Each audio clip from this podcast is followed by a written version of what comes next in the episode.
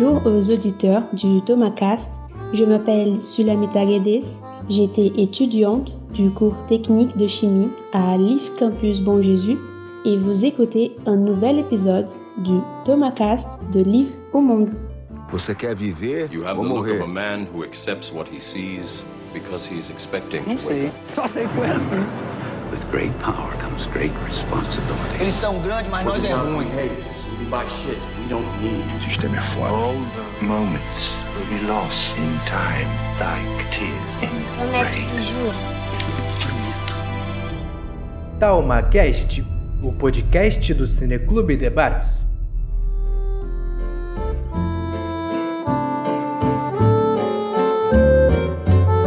Saudações ouvintes! Estamos mais num episódio aqui do Do IF para o Mundo, hoje super, hiper, mega especial, todo episódio especial, a gente só traz pessoas especiais aqui. E hoje vamos conversar com Sulamita, ex-estudante do curso técnico de Química aqui do nosso Instituto Federal Fluminense Campus Bom Jesus. Essa linha temática conversa com pessoas que passaram pelo nosso campus, passaram aqui pela nossa escola, nossa instituição e também traçaram, deixaram né, um pouco de si aqui e traçaram sua própria jornada. E nós vamos hoje aqui trazer um pouco da jornada da Sulamita depois do, durante o IF, depois do IF e também para todos que, que nos escutam aqui, convidar a escutar os episódios anteriores dessa linha temática do IF para o Mundo, lembrando a todos que no Spotify e lá no Instagram também, através do link do nosso site, você tem acesso a todos os episódios das outras linhas temáticas, é sempre um convite. Sulamita, você, só para situar o nosso ouvinte, né, é o segundo episódio internacional que a gente grava,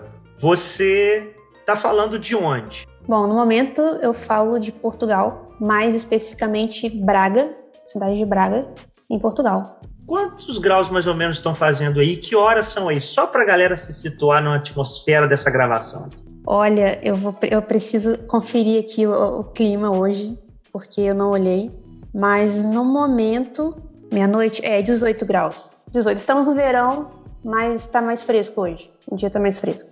Tá fresquinho, né? Aí o fuso de 4 horas, aí o quê? Meia-noite e 20 e poucos? Sim, meia-noite e 24, para ser mais exato.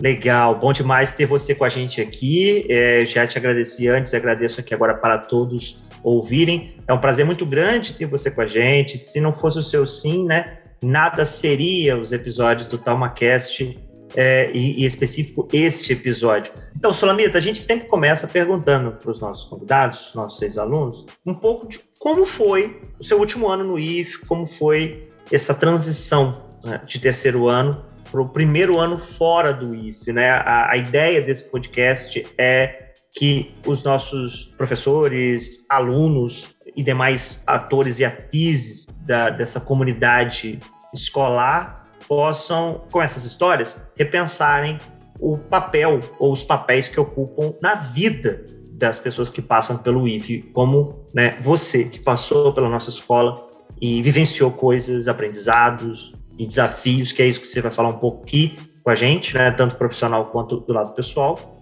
E, e para isso nos ajuda a rever o, o, como a gente então deixa as nossas impressões na jornada de vocês também, né, as nossas ações, as coisas que a gente contribui ou não, né? Então eu queria começar falando como é que foi. Você se formou em 2017, não é isso? Exatamente, 2017. E aí foi. É, todo, todo terceiro ano, ainda mais o curso de Química, é bem assim, puxado, né, Sulamita? Como é que foi Muito. esse último ano e esse primeiro ano? Narra pra gente aí. É um prazer enorme ter você com a gente aqui. É o prazer todo meu de participar, de estar participando. É, fico muito feliz pelo convite também, muito lisonjeada. Bom, o primeiro ano e o terceiro ano. O primeiro ano é muito diferente, né? A gente chega ali, não tem muita noção de como vai ser. Na verdade, a gente ouve falar que o IF é muito difícil, muito puxado, que fulano não aguentou, que outra pessoa não conseguiu. Você já entra com essa ideia, mas é muito, tudo muito diferente. É, assim, a gente aprende muito ali já no primeiro ano. A gente apanha bastante, mas depois a gente pega o jeito. E o terceiro ano é o ano de decisões, né? A gente tem que pensar na faculdade, o que, que quer fazer, como vai fazer, tem que fazer ENEM, vestibular, aquela coisa toda. Eu, para mim, foi um ano bem desesperador. Como eu disse, eu sou um pouco ansiosa, então foi muito estressante, foi muita ansiedade, muita pressão. E entendo que os professores também querem preparar a gente para uma universidade, para o futuro, né? E, mas foi um ano muito tenso, muito tenso. É o que eu posso dizer no momento. Não, tranquilo, perfeito, perfeito. Essa pressão e essa ansiedade que você relata é muito comum da gente escutar, ainda mais. Estou é, é, escutando isso demais agora, nesse ano de 2022, tem cinco anos que você se formou. A gente escuta muito, é, é quase um modus operandi atrelado ao fato de ser estudante do IFE, né? É, e, e essa, essa pressão, essa tensão, essa coisa do, do, do, do último ano ser o ano de guinada, né? De virada, é, é, em termos de, de, de, sair de um, de um processo formativo para entrar no mercado de trabalho, né? Isso também foi uma coisa que foi, foi puxada, essa pressão para você ter que se formar e entrar logo no mercado de trabalho. Isso gerou ansiedade também, não gerou? Muita coisa, muita coisa. É, os três anos foram de muita ansiedade, na verdade. Os três anos, todos os anos, uh, muito estresse, muita ansiedade, chorava bastante e foi, foi muita pressão. Mas o terceiro ano, acho que mais ainda, por ser o último ano, é um ano decisivo, né? Como eu já disse, vou acabar repetindo, é um ano muito decisivo. Então, os professores, né, alguns, né, a maioria fica ali em cima da gente. Ah, vocês têm que estudar, tem que correr atrás, tem que fazer, aquela coisa toda. E tem o Enem também, vestibular, então tem que se preparar para o Enem, estudar para o Enem, fazer cursinho ou alguma coisa, e ao mesmo tempo dar conta de todas aquelas matérias ali do curso, né, matérias técnicas, então é muita pressão mesmo. Eu me lembro de um episódio, eu, eu preciso mencionar isso, eu acho que você foi a única aluna do lado do Pedro, né, Pedro, o único aluno, que apresentou trabalho com professor, né, acho que na história do IF, se bobear que foi comigo. Na minha vida também. então, na minha carreira como professor também, de quase 10 anos. Ou seja, para quem está nos escutando, eu passei um, um trabalho para a turma da Sulamita e a, a, turma tinha seus blocos, seus grupos de amizade, e a Sulamita e o Pedro ficaram excluídos, foram excluídos. Eu achei aquilo um pouco injusto, achei aquilo um pouco desconfortável, achei aquilo um pouco, como professor educador, achei aquilo um pouco errado porque a gente quer fomentar em trabalhos de grupo, trabalho em equipe.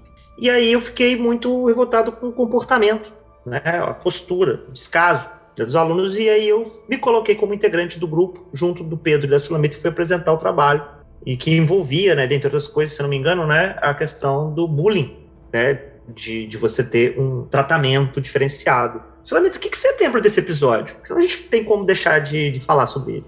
Ixi, eu lembro de muita coisa. Eu lembro do meu desespero de ter ficado sem grupo, né? Na verdade, eu estava um pouco acostumada com essa, com essa situação, porque não aconteceu só daquela vez, já tinha acontecido outras vezes, em outras matérias. Então, não era a primeira vez, então eu já estava acostumada. Eu meio que já não estava nem ligando mais, entendeu? Eu fiquei muito nervosa com a situação.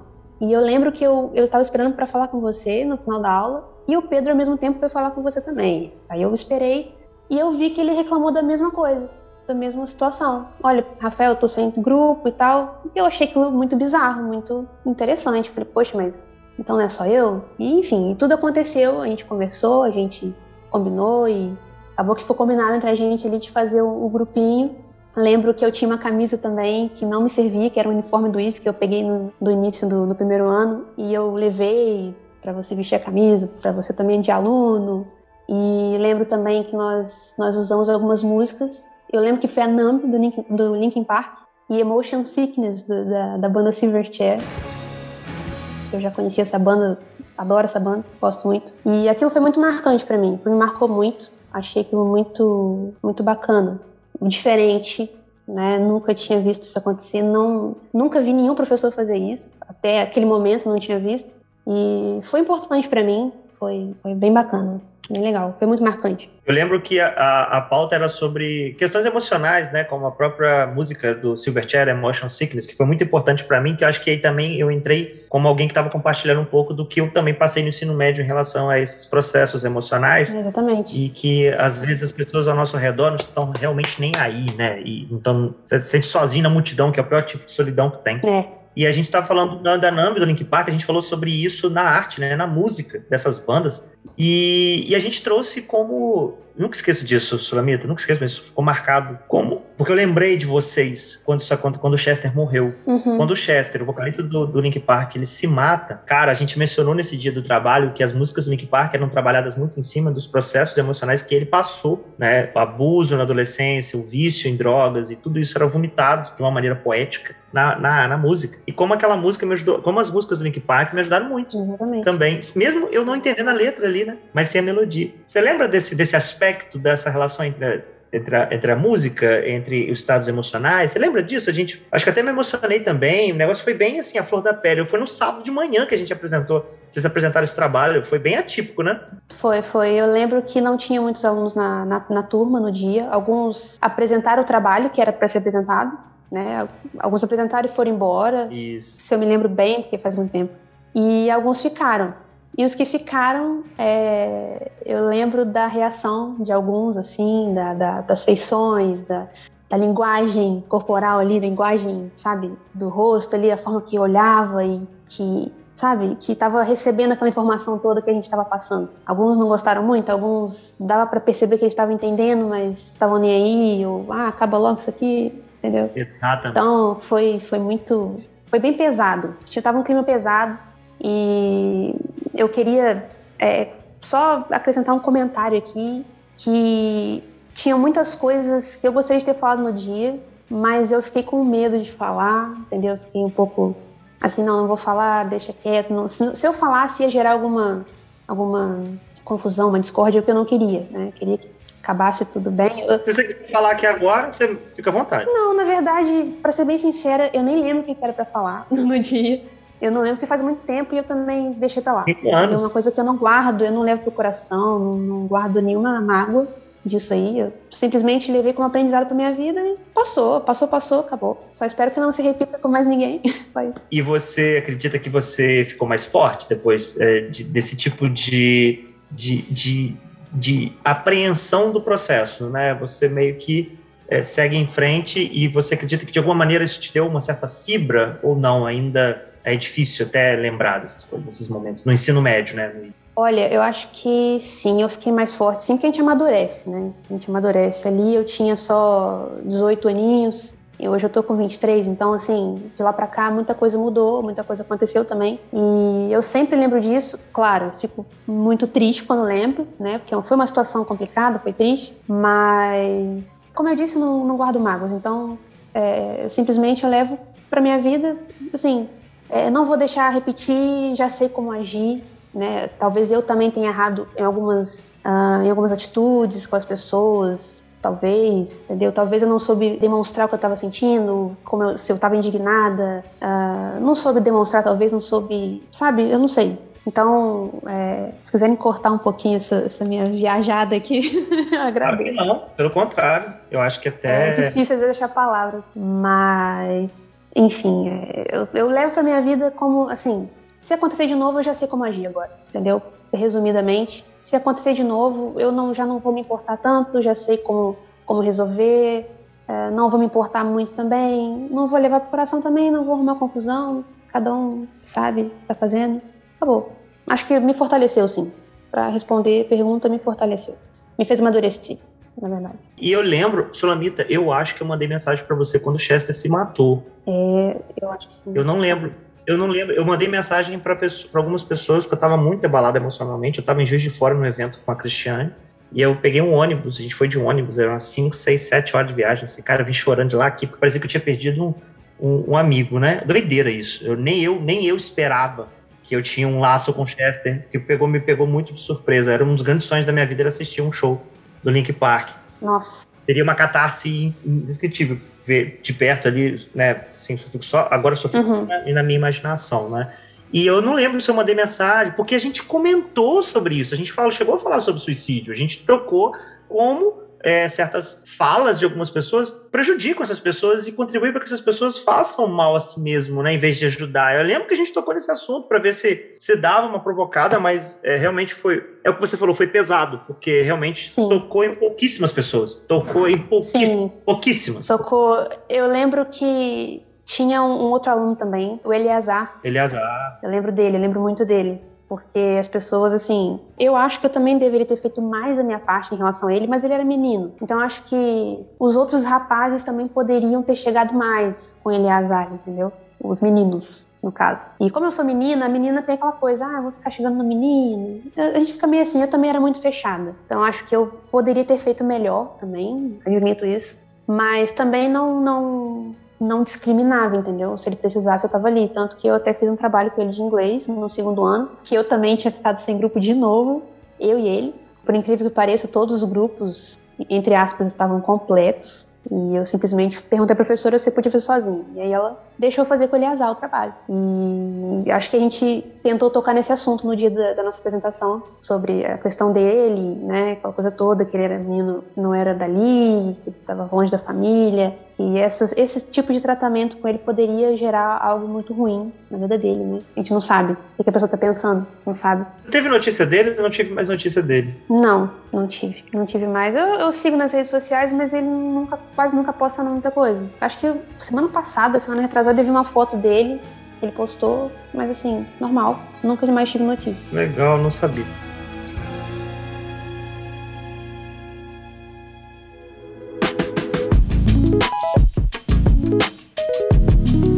Assim, eu estou trazendo essa história porque isso se repete muito no IF. Isso é, isso é, uma questão a ser pensada, pelo menos no IF Campos com Jesus. Des, dessas questões que há cinco anos atrás nos tocaram e que é, me deixaram tão fora de, do eixo que eu falei, não, eu tenho que fazer alguma coisa, né? E, e eu apresentei o trabalho como se fosse um aluno e compartilhei ali com, com todo mundo as provocações. Então, o problema da ansiedade, esse problema também dessa exclusão, esse, a gente entende que tem coisas que fazem parte do, do, processo do, do adolescente em si, mas a gente que preza muito por uma sociedade mais coletiva, quando se depara com problemas de, desse um individualismo, né, e essa, essa exclusão, essa negação do outro, a gente tem que intervir mesmo. E foi uma intervenção praticamente, né, o fato de ter um professor ali explicando o conteúdo, a, a, proposta junto com os alunos também foi uma coisa que não é comum de se ver justamente por causa desse, desse locus especial que nós teríamos né, enquanto educadores, mas é um problema que nós não podemos negar. E essa questão da ansiedade, ela é uma coisa que todos nós temos que lidar. Eu imagino na pandemia a gente vai chegar até lá como, como também você lidou com ela. Mas o ano subsequente à sua saída do IF, né, o ano de 2018, também foi um ano onde muita coisa aconteceu também na sua vida, não foi? Foi, muita coisa aconteceu. Eu ia tentar a faculdade, para começar, né? Porque terminou o ensino médio, faculdade, universidade, ou trabalhar, alguma coisa assim. Não consegui a faculdade, eu procurei trabalho. Também não encontrei trabalho, porque primeiro emprego, ninguém dá muita oportunidade, ninguém confia muito, Bom Jesus também é muito pequeno. E, enfim, nesse meio tempo, muita coisa aconteceu. Foi que meu pai ficou doente no final do ano. E aí eu desfoquei total de estudo, faculdade, qualquer coisa, que pegou a gente muito desprevenido. Em 2018, assim, em questão acadêmica, em relação à faculdade, futuro, foi complicado por conta da, da doença do meu pai. Né? Meu pai ficou muito doente, a gente não sabia o que era, e dali para frente foi só, assim, botar na mão de Deus e deixar acontecer. Começo de 2019 foi quando a gente conseguiu um hospital para meu pai, lá em Teresópolis, longe. Tive que ficar na casa do meu primo por parte de mãe, né? Ele tinha muita consideração pro meu pai, então ele conseguiu um médico pra, pra, pra gente, para internar meu pai, para fazer cirurgia, tudo que precisasse ser feito, né? A gente teve que ficar lá na casa dele até né, meu pai fazer cirurgia, se recuperar, porque era o que a gente estava esperando, é o que a gente espera, na verdade, né? Que tudo fique bem. Mas aconteceu totalmente diferente, né? Início de fevereiro, infelizmente, meu pai não, não, não aguentou meu pai falecer. Eu perdi meu pai por um câncer um câncer de rins. Foi um susto muito grande, a gente não esperava isso. Por isso que eu falo que 2018 foi um ano assim, no, o final de 2018 para cá foi tudo muito de repente.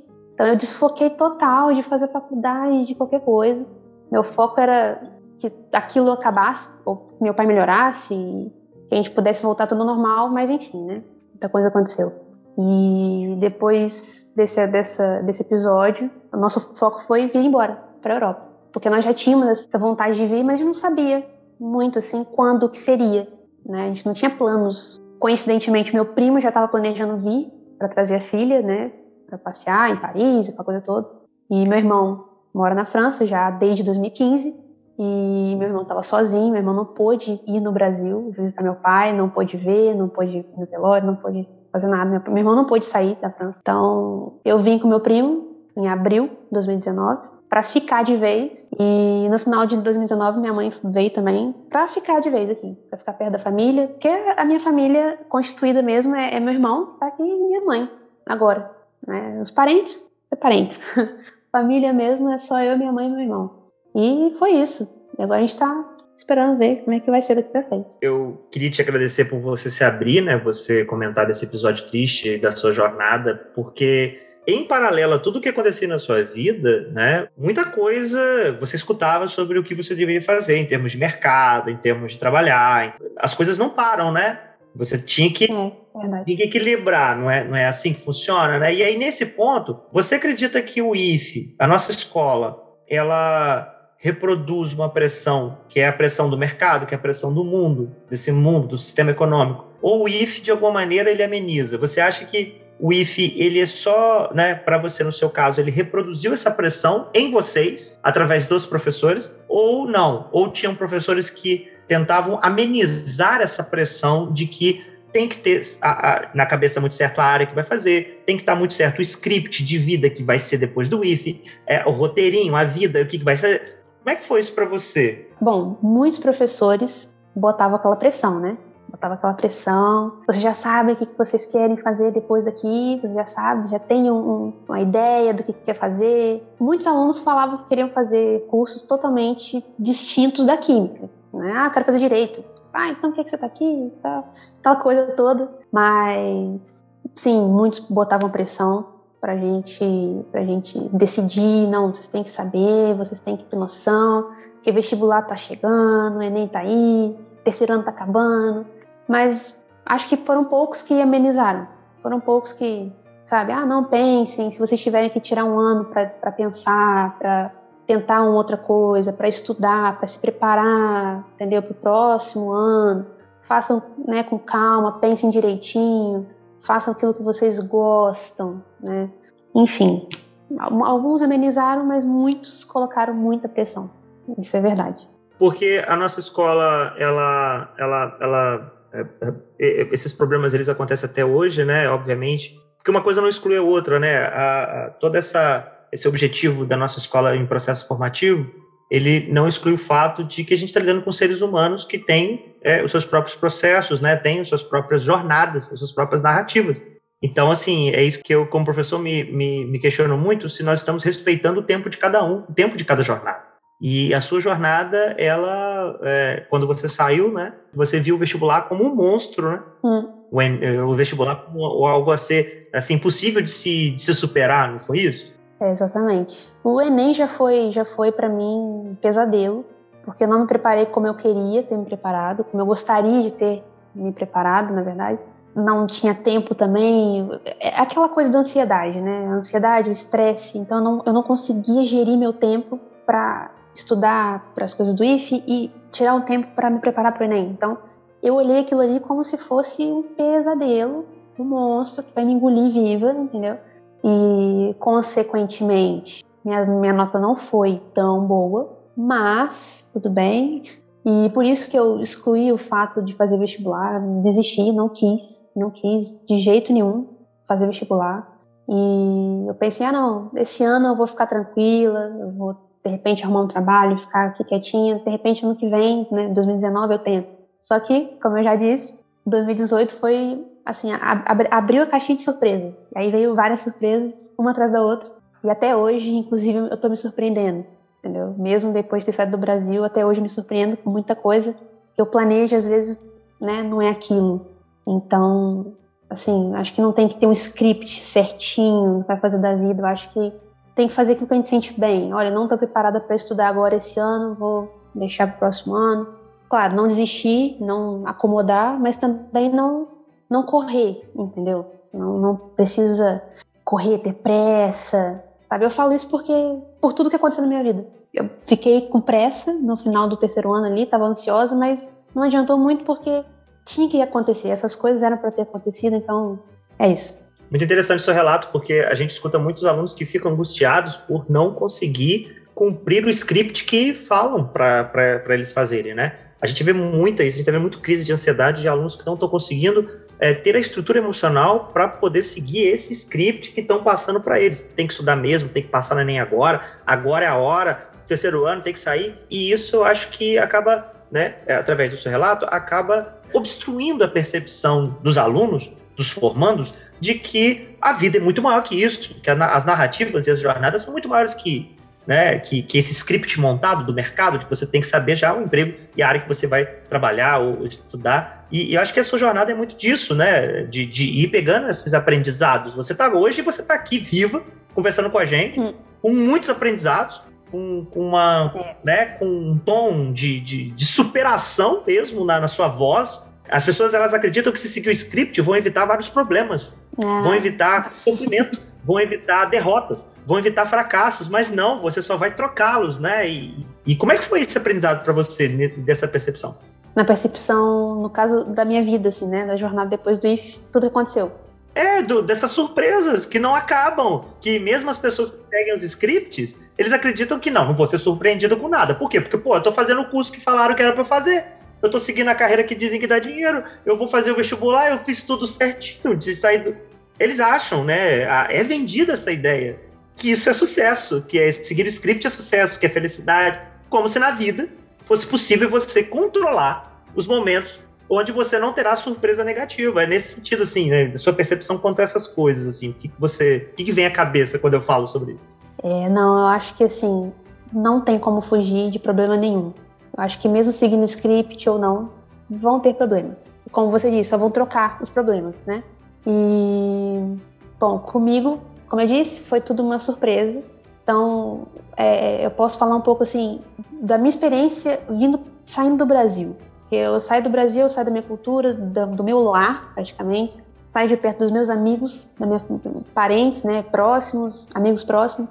Então, eu saio do meu ambiente e venho para outro ambiente totalmente diferente, outra língua, outras pessoas, outra cultura, e você tem que se adaptar. Então, assim, eu não segui o script que eu queria, eu estava ali criando na minha cabeça desde o primeiro ano do ensino médio, mas mesmo assim eu tive que encarar é, alguns problemas, muitos problemas.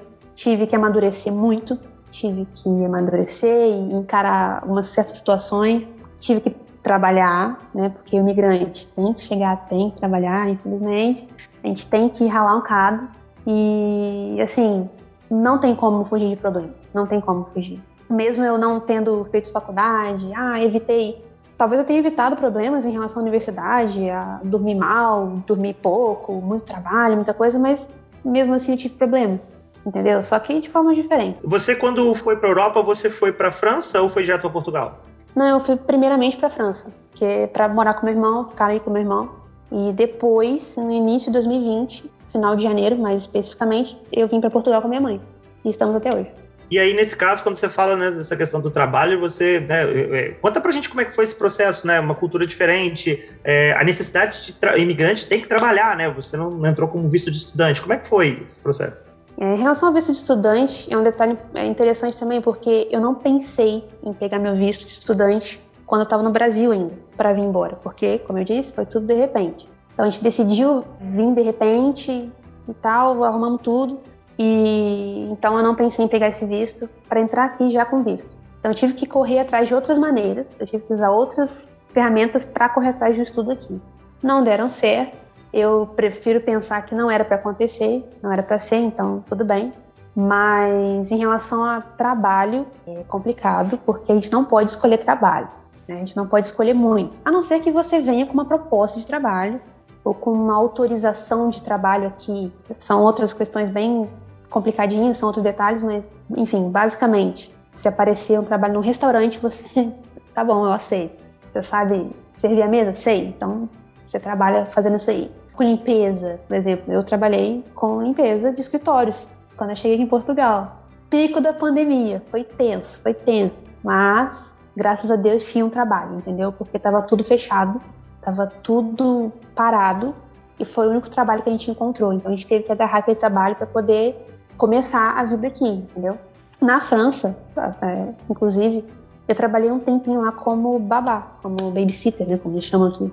Foi o trabalho que eu pude encontrar lá na, na época E lá na França também é, é mais burocrático em relação a, a trabalho, documentação. Aqui em Portugal é um pouco mais tranquilo, um pouco mais fácil você conseguir não tendo é, cidadania, né? Aquela coisa toda. Mas, eu- Mas são outros detalhes. Deixa eu te interromper. Hum. Como é que foi essa experiência de ser babá? Você ficou quanto tempo trabalhando assim?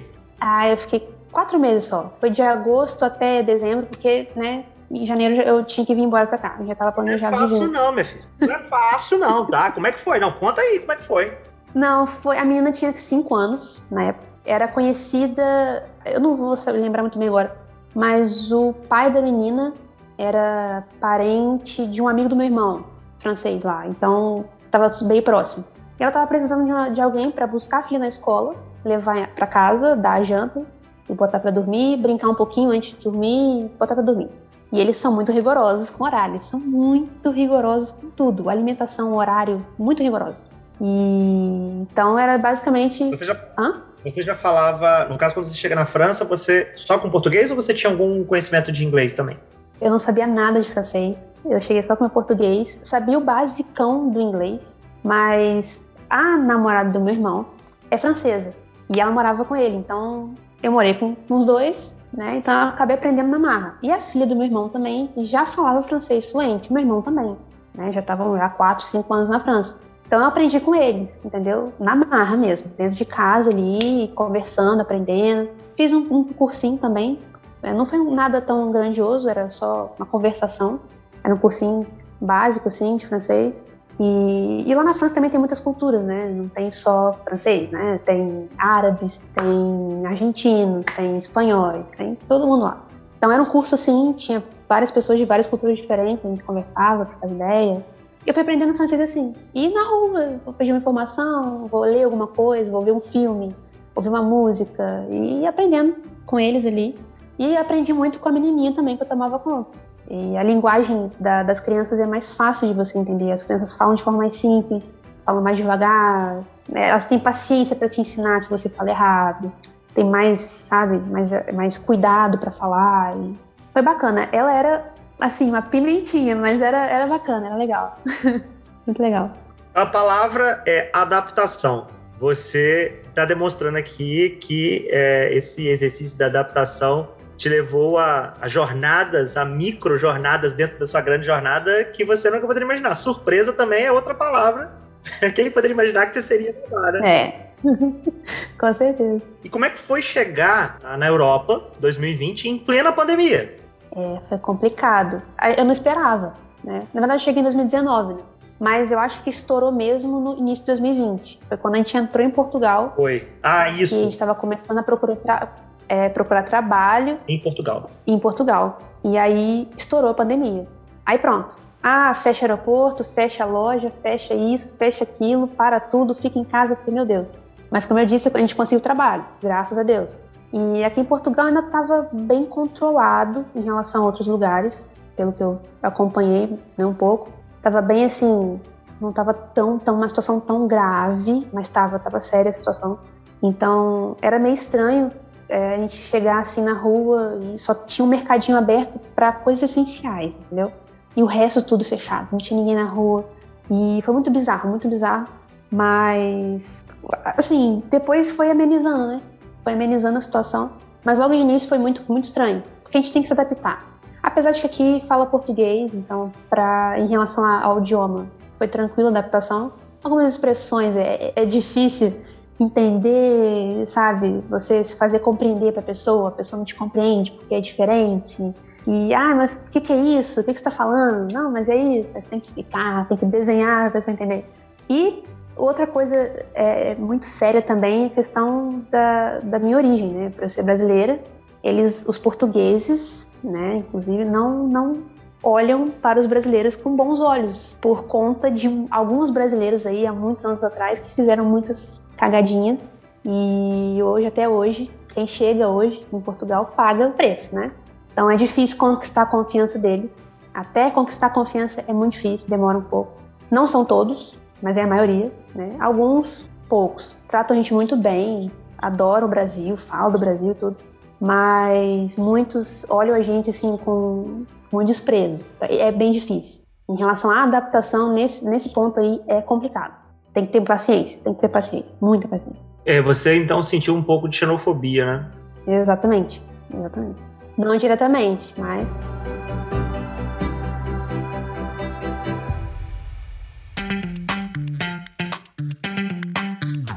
E nesse processo de adaptação, nesse processo então de vivenciar coisas completamente inesperadas, é, você segura a sua jornada, você é, tem essa experiência na sua jornada de é, culturas diferentes, de ter lidado com essa dinâmica nesse fluxo, né? Da diversidade de pessoas, de cultura, de línguas.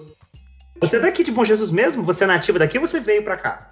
Não, não. Eu nasci numa cidade chamada Cordeiro, que fica próximo de Nova Friburgo. Não sei se vocês conhecem Nova Friburgo, região serrana do Rio de Janeiro.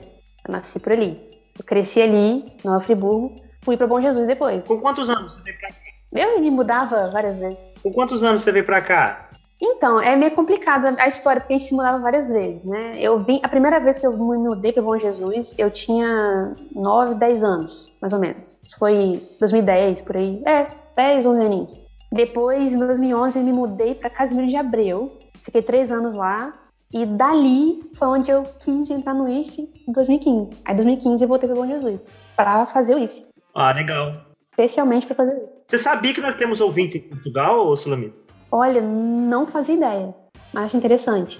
Bacana. Nós temos ouvintes em Portugal, na Alemanha, no Reino Unido e nos Estados Unidos. Caraca. Top, muito top. E o meu rapazinho acabou de acordar.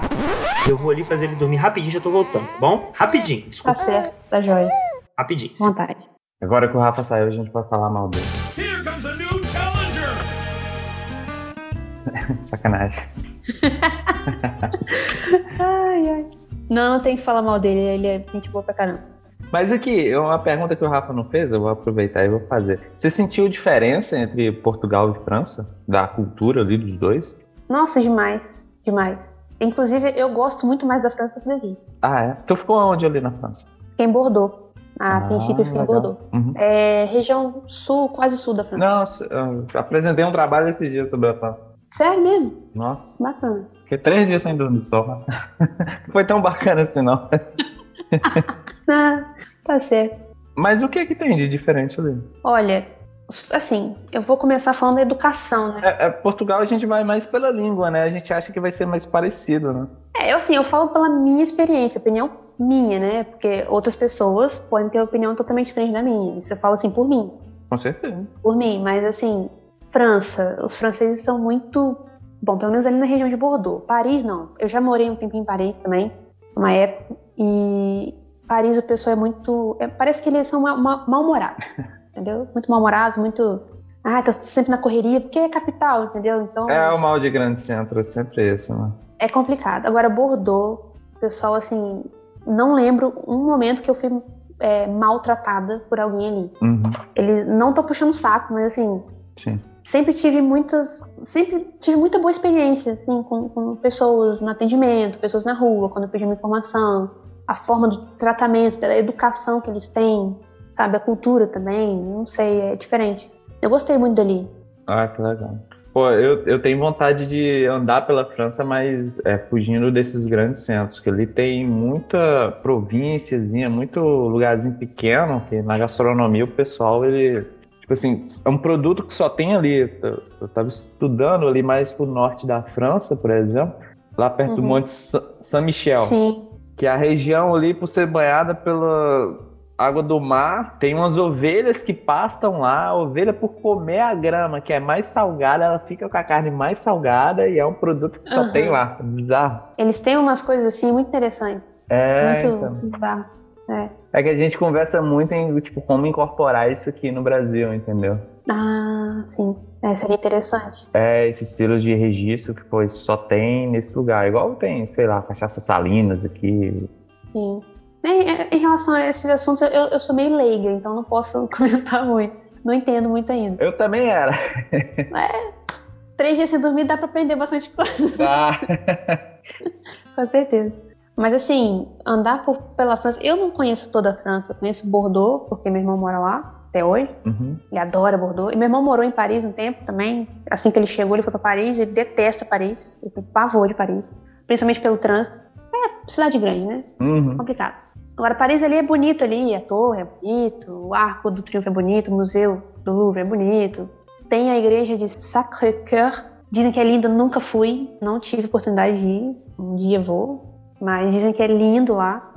Mas ali eu acho que é mais assim, esse ponto turístico. Aham. Agora tem muitos lugares na França que são lindos, lindos, lindos, que eu já vi assim por foto. Meu irmão teve uma época que trabalhou viajando por, pelas cidades da França, né? Aham. E ele ia para várias cidades, Lyon, Toulouse, Nice, Montpellier, essas cidades. assim. Putz, que legal. E, enfim, tem vários lugares bonitos. E você já foi em Sim, quantos castelos ali na, na França? Ixi, acho que nenhum. Nenhum? Não, pra não dizer nenhum, pra não dizer nenhum, ah, tem uma região ali perto de Bordeaux, que eu fui com meu irmão, numa época, que tinha vários castelos, eu só não vou lembrar o nome agora, mas tinha uns castelos ali lindos. Aham. lindos. Ah, San- Santa-Emilion. Santa-Emilion, que é a, a cidade do vinho ali, a Aham. região do vinho, das vinícolas. Uhum, uhum. Tem uns castelos lindos ali, uma igreja, umas igrejas muito bonitas. É porque eu tenho, uma- Eu gosto muito dessa estrutura. eu tenho a teoria que quem conhece um castelo conhece todos. Né? pra mim parece que é tudo igual. Pois é, pois é, é tudo muito parecido, né? Muito parecido. Dá pra se perder também ali, porque a impressão que dá é que as ruas ali são todas iguais. Você passa numa rua, você passa na outra, você acha que está passando na mesma, entendeu? É meio confuso. Nossa, é verdade. Mas Igual você tava falando de procurar emprego aqui, cara, é, é meio bizarro algumas coisas que a gente vê. Né? E, tipo, você precisa de experiência de três anos do seu primeiro emprego. Como é que você vai conseguir Claro. experiência se você nunca trabalhou? eu quero trabalho. Mas você não tem experiência, mas eu preciso de um trabalho para experiência. Então, arruma um trabalho, então. É que eu tô fazendo aqui, procurando um trabalho. Mas você precisa de experiência, você não tem. Eu preciso desse emprego para ter experiência. Entendeu? É complicado, complicado. Ainda mais pra, pra pessoa muito nova, né? No meu caso, eu tinha só 18. Aham. Aí olha pra minha cara, e, né, acabou o ensino médio agora. Né? Não, é, é bizarro, não. É, Isso já aconteceu comigo, inclusive. Eu fiquei conversando com o entrevistador e falei, cara, tipo, é, mas eu sei que é, você precisa de oportunidade. Então, e aí a gente vai ficar aqui até amanhã. É isso que eu tô precisando. Não, mas até aqui aconteceu comigo, um tempinho atrás, eu tava procurando trabalho aqui. E achei um trabalho com telecomunicações, Uhum. uma oferta de trabalho. Só que era em francês. E eu falo francês. Só que é, não é um francês, né? Super fluente, mas eu falo. Não, mas você precisa ter um nível super, super, super fluente pra falar. E eu conversei com a mulher em francês. Eu Não, você se garante? Sim, me garanto. Ah, então tá bom, depois eu te ligo se qualquer coisa. Aí ela me ligou, não, mas tem que ter um nível mais avançado. Falei, então, Ai, o gente. que, adianta, né? Ah, Tudo não, e assim, esse negócio de falar outro idioma, eu acho que, tipo, a galera se priva muito por não conseguir falar, principalmente inglês, né? De não conseguir falar aquele inglês fluente, bonito ali, sem sotaque, né? Gente, acho que a importância é você entender e conseguir se comunicar, sabe? Tem uma amiga minha aqui no Rio que ela trabalhou numa empresa chinesa, acho que foi o TikTok, se não me engano, e pedia o inglês fluente. E aí ela não tinha e ficou com medo, mas ela se inscreveu. Na hora da entrevista, ela foi entrevistada pelo CEO lá. E o cara falava o inglês pior que ela. Ah, pra você ver. não tem como, não tem como. É, eu, come- eu aprendi uma coisa com meu irmão, que ele bateu muito nessa tecla comigo quando eu tava aprendendo francês, que era você se fazer entender pra outra pessoa. Você compreende o que a pessoa tá te falando, o que, que ela tá querendo te passar, a informação, e você se faz entender pra ela. Nem que eu tenha que falar eu querer água. Não, ela Exato, vai entender que você quer água. exato. Mas se faça entender. Se for uma, né, Uhum. principalmente em questões de emergência, como já aconteceu comigo, de pedir uma informação, tô perdida, não sei. Eu perguntava, tô nem aí. Às vezes eu dava aquela conferidinha no meu tradutor ali, como é que fala, como é que pronuncia, como é que é essa palavra. Mas, enfim, eu tinha uma francesa em casa pra me ajudar, me ensinar, então. Foi mais fácil. Mais É. fácil, entre aspas. Né? Exatamente.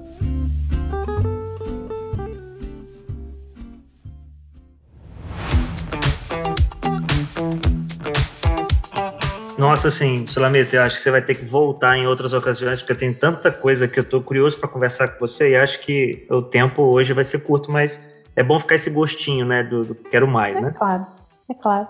É, continuando é, na nossa conversa, é, adaptação é uma palavra, surpresa outra palavra que está constante na sua jornada.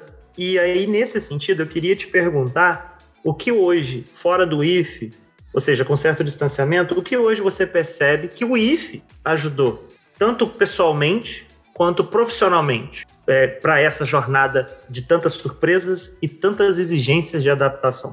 Ixi, é uma pergunta assim que eu, eu não sei se eu vou conseguir responder da forma que eu gostaria, mas eu acho que, que ele contribuiu para mim em relação, acho que a maturidade. Acho que a primeira coisa que vem na minha mente é a maturidade que eu fui adquirindo, né, com, com o tempo e sempre que, é, sempre lembrando da, das minhas experiências do IFE. Eu não sei se eu estou conseguindo explicar bem a, a, minha resposta, porque está na minha cabeça, mas para colocar em palavras é meio, é meio complicado, muito difícil. Mas eu acho que é mais a, a, maturidade em encarar situações, dificuldades e não se desesperar, porque eu me desesperava muito quando eu estava no IFE. Não me estressar com coisas que eu posso resolver com calma, porque não adianta a gente se estressar, entendeu? Eu acho que acho que é isso. Porque agora eu tô fazendo a formação, né, de farmácia, então eu tô revivendo algumas coisinhas que eu vivi no IF. Apresentar um trabalho, né, na frente de todo mundo, fazer um trabalho em grupo, me comunicar melhor, sabe? Eu lembro que no IF eu tinha muita dificuldade de pedir uma ajuda, às vezes, a um professor que eu tinha vergonha, eu tinha medo de um julgamento, medo de uma bronca, é, é besta, mas eu tinha. Hoje eu já encaro contra, contra os olhos. Eu acho que, não sei se eu consegui responder bem, mas eu, eu consegui aprender bastante coisa. Ah, mas isso que tu falou, isso é real mesmo. A galera passa por isso. Eu não sei, porque tanta, vem tanta coisa na minha mente para falar e eu não consigo colocar em palavras o que tá na minha cabeça. Esse é o porém, né? Não, faz parte assim, né? Mas a, a notícia boa para quem tá escutando é que isso aí passa, né? É... Ah, com certeza, com certeza. Chega uma hora que tu tem que tu tem que quebrar essa barreira aí, não, não tem jeito. É, não tem jeito não. A gente tem que encarar. Não adianta fugir, não adianta fugir, porque uma hora tem que encarar. Pô, ainda mais pra. Tem jeito. A vida cobra isso da gente. É, pois ainda mais pra você que foi pra outro país. Né? Nossa, nem fala. Eu queria, Sulamita, retomar o momento da sua jornada ali é, do encerramento do ensino médio que você tinha uma área em mente, né? É, e aí, nesse caso, é, como é que foi essa, essa coisa? Você é formado em Química, você é formado em Química, e você tinha áreas afins, né? Você tinha algumas áreas que você queria cursar, que você queria fazer. E, e aí, como é que foi esse processo de sair do Brasil e aí se adaptar a uma série de outros ofícios, mas tendo também em mente essas áreas com mais uh, atração por você, né, que fazem contato com a química. Como é que foi essa essa guinada no meio da sua jornada disso, né, de, de ser formado em química e ter áreas em comum, áreas de interesse, e depois como é que está hoje, né, essa dinâmica hoje aí em Portugal? Então, uh, no IF, desde o primeiro ano, a minha intenção era fazer engenharia química. Até eu vim para Portugal, eu estava na cabeça de fazer engenharia química, fazer engenharia química a todo custo. Tentei, tentei, não deu. Ok. E aí depois, mas esse meio tempo que eu estava morando em Portugal, eu gosto muito da França, então eu queria voltar para a França e queria estudar lá, porque a minha cunhada, a namorada do meu irmão, descobriu lá uma, uma forma de estudar que é, eles chamam de alternância, é o estudo-trabalho. Você passa uma semana na escola estudando, a outra semana é estagiando. Dependendo do curso, é duas semanas, uma semana, enfim. E, e tinha para minha área de química, mas era procedimentos da química e da água e era mais área industrial.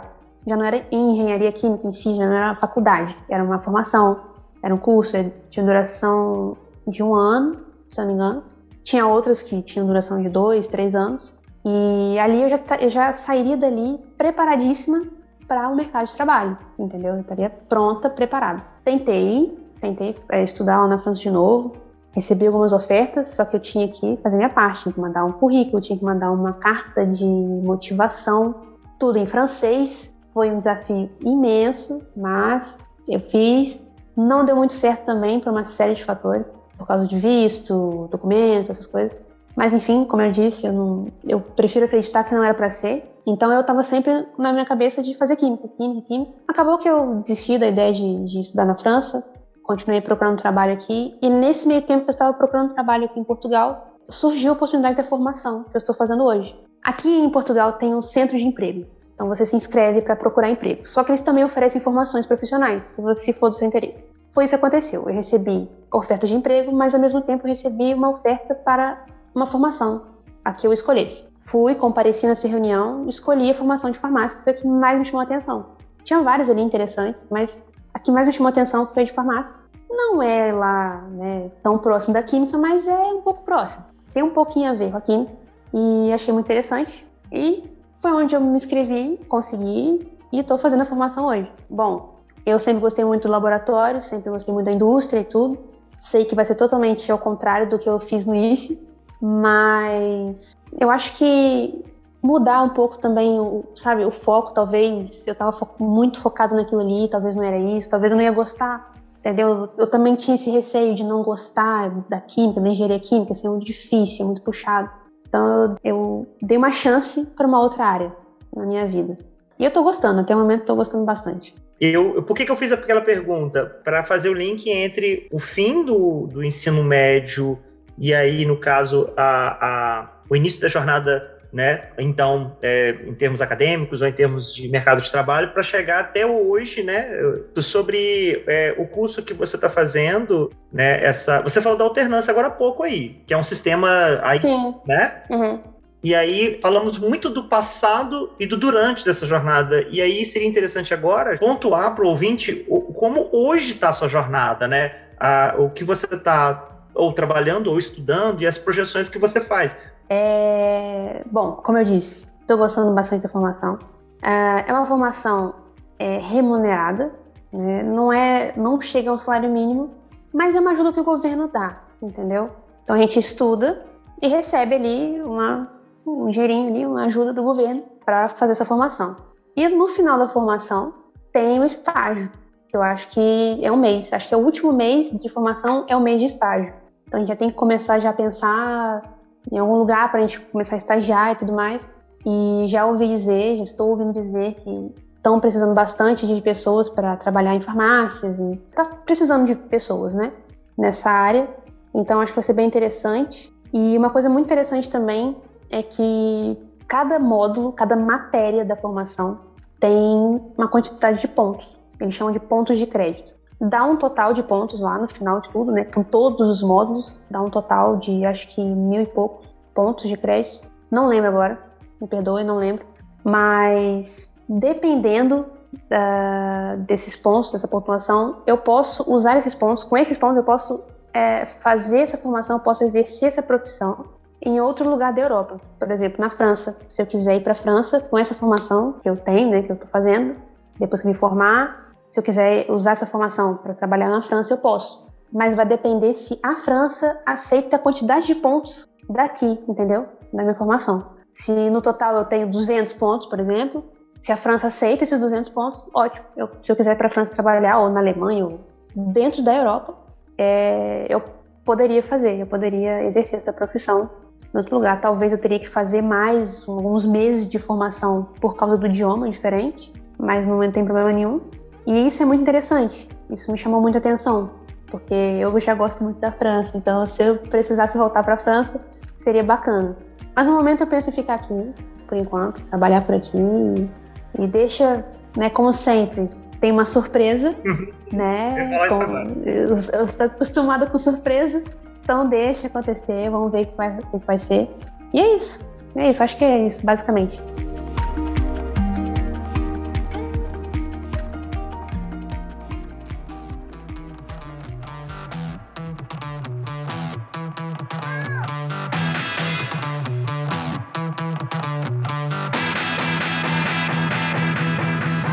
E Sulamita, então, para os nossos ouvintes, muitos deles estudantes do IFE, seja Bom Jesus ou outros campi, que provocação você deixaria?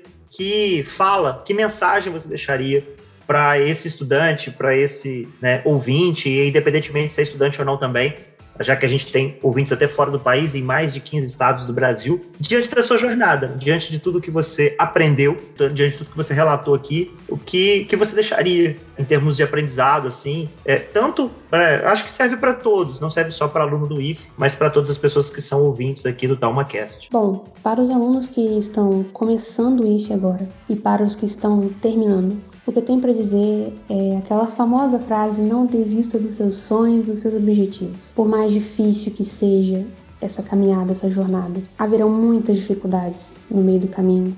Isso é normal, faz parte para o nosso amadurecimento e crescimento. Encare essas dificuldades, não tenha medo, não tenha medo. É normal sentir medo do novo, do que nos espera. É normal para quem está começando agora ter medo desses três anos de IFE. O que, que vai acontecer? Será que eu vou dar conta? Será que eu vou aguentar esses três anos? Será que eu vou conseguir? E para os que estão terminando, é normal também sentir medo do que nos espera depois do IFE. Poxa, será que eu vou conseguir essa faculdade que eu tanto quero? Será que é isso mesmo que eu quero?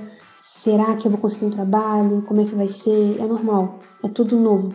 Mas não tenha medo, encare esse medo, bata de frente com ele e vá com determinação, com garra.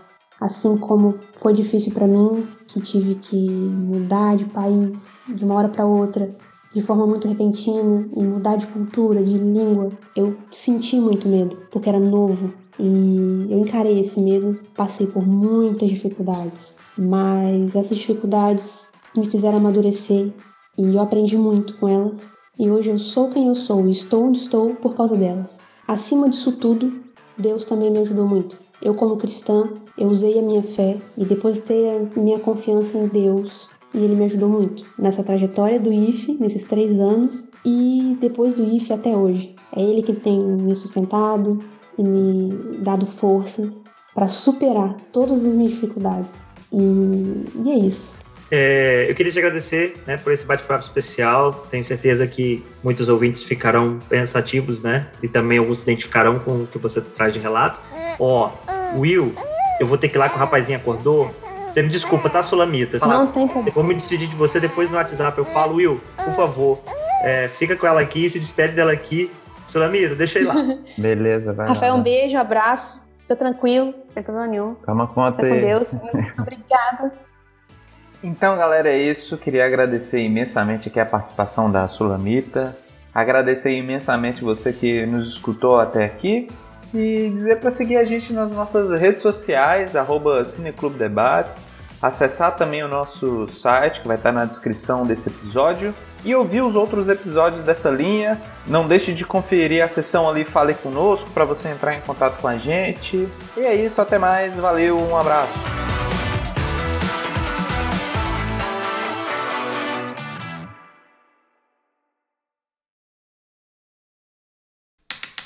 Peraí que eu esqueci a babá. Peraí, vou pegar a babá.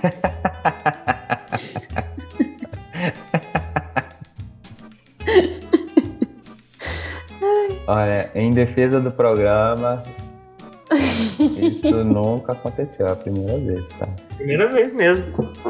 Dez anos nessa indústria vital, é a primeira É, vez que exato. isso me acontece. Nossa, mãe do céu. Olha, eu vou até assim. É, é, é, você me desculpa, porque eu acho que ele não vai parar, não, porque ele tá assistindo muita falta. Enquanto não tiver o colinho dela, ele não vai dar corda e. Confessa que você tá vendo é o jogo do Atlético Paranaense, Rafael. Já Não, na Não, porra, até. Eu esqueci do jogo. Começa agora. Meu Deus.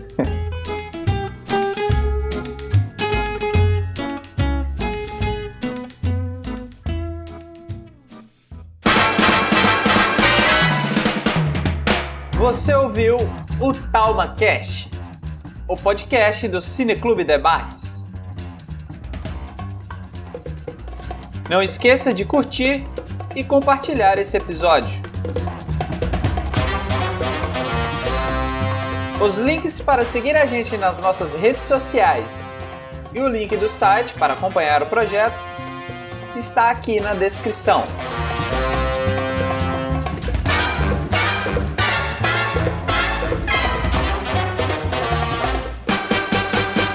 Quem assina essa edição é o William Gil, que no caso sou eu, ou Will. Para você que nos escutou até aqui, o nosso muitíssimo obrigado.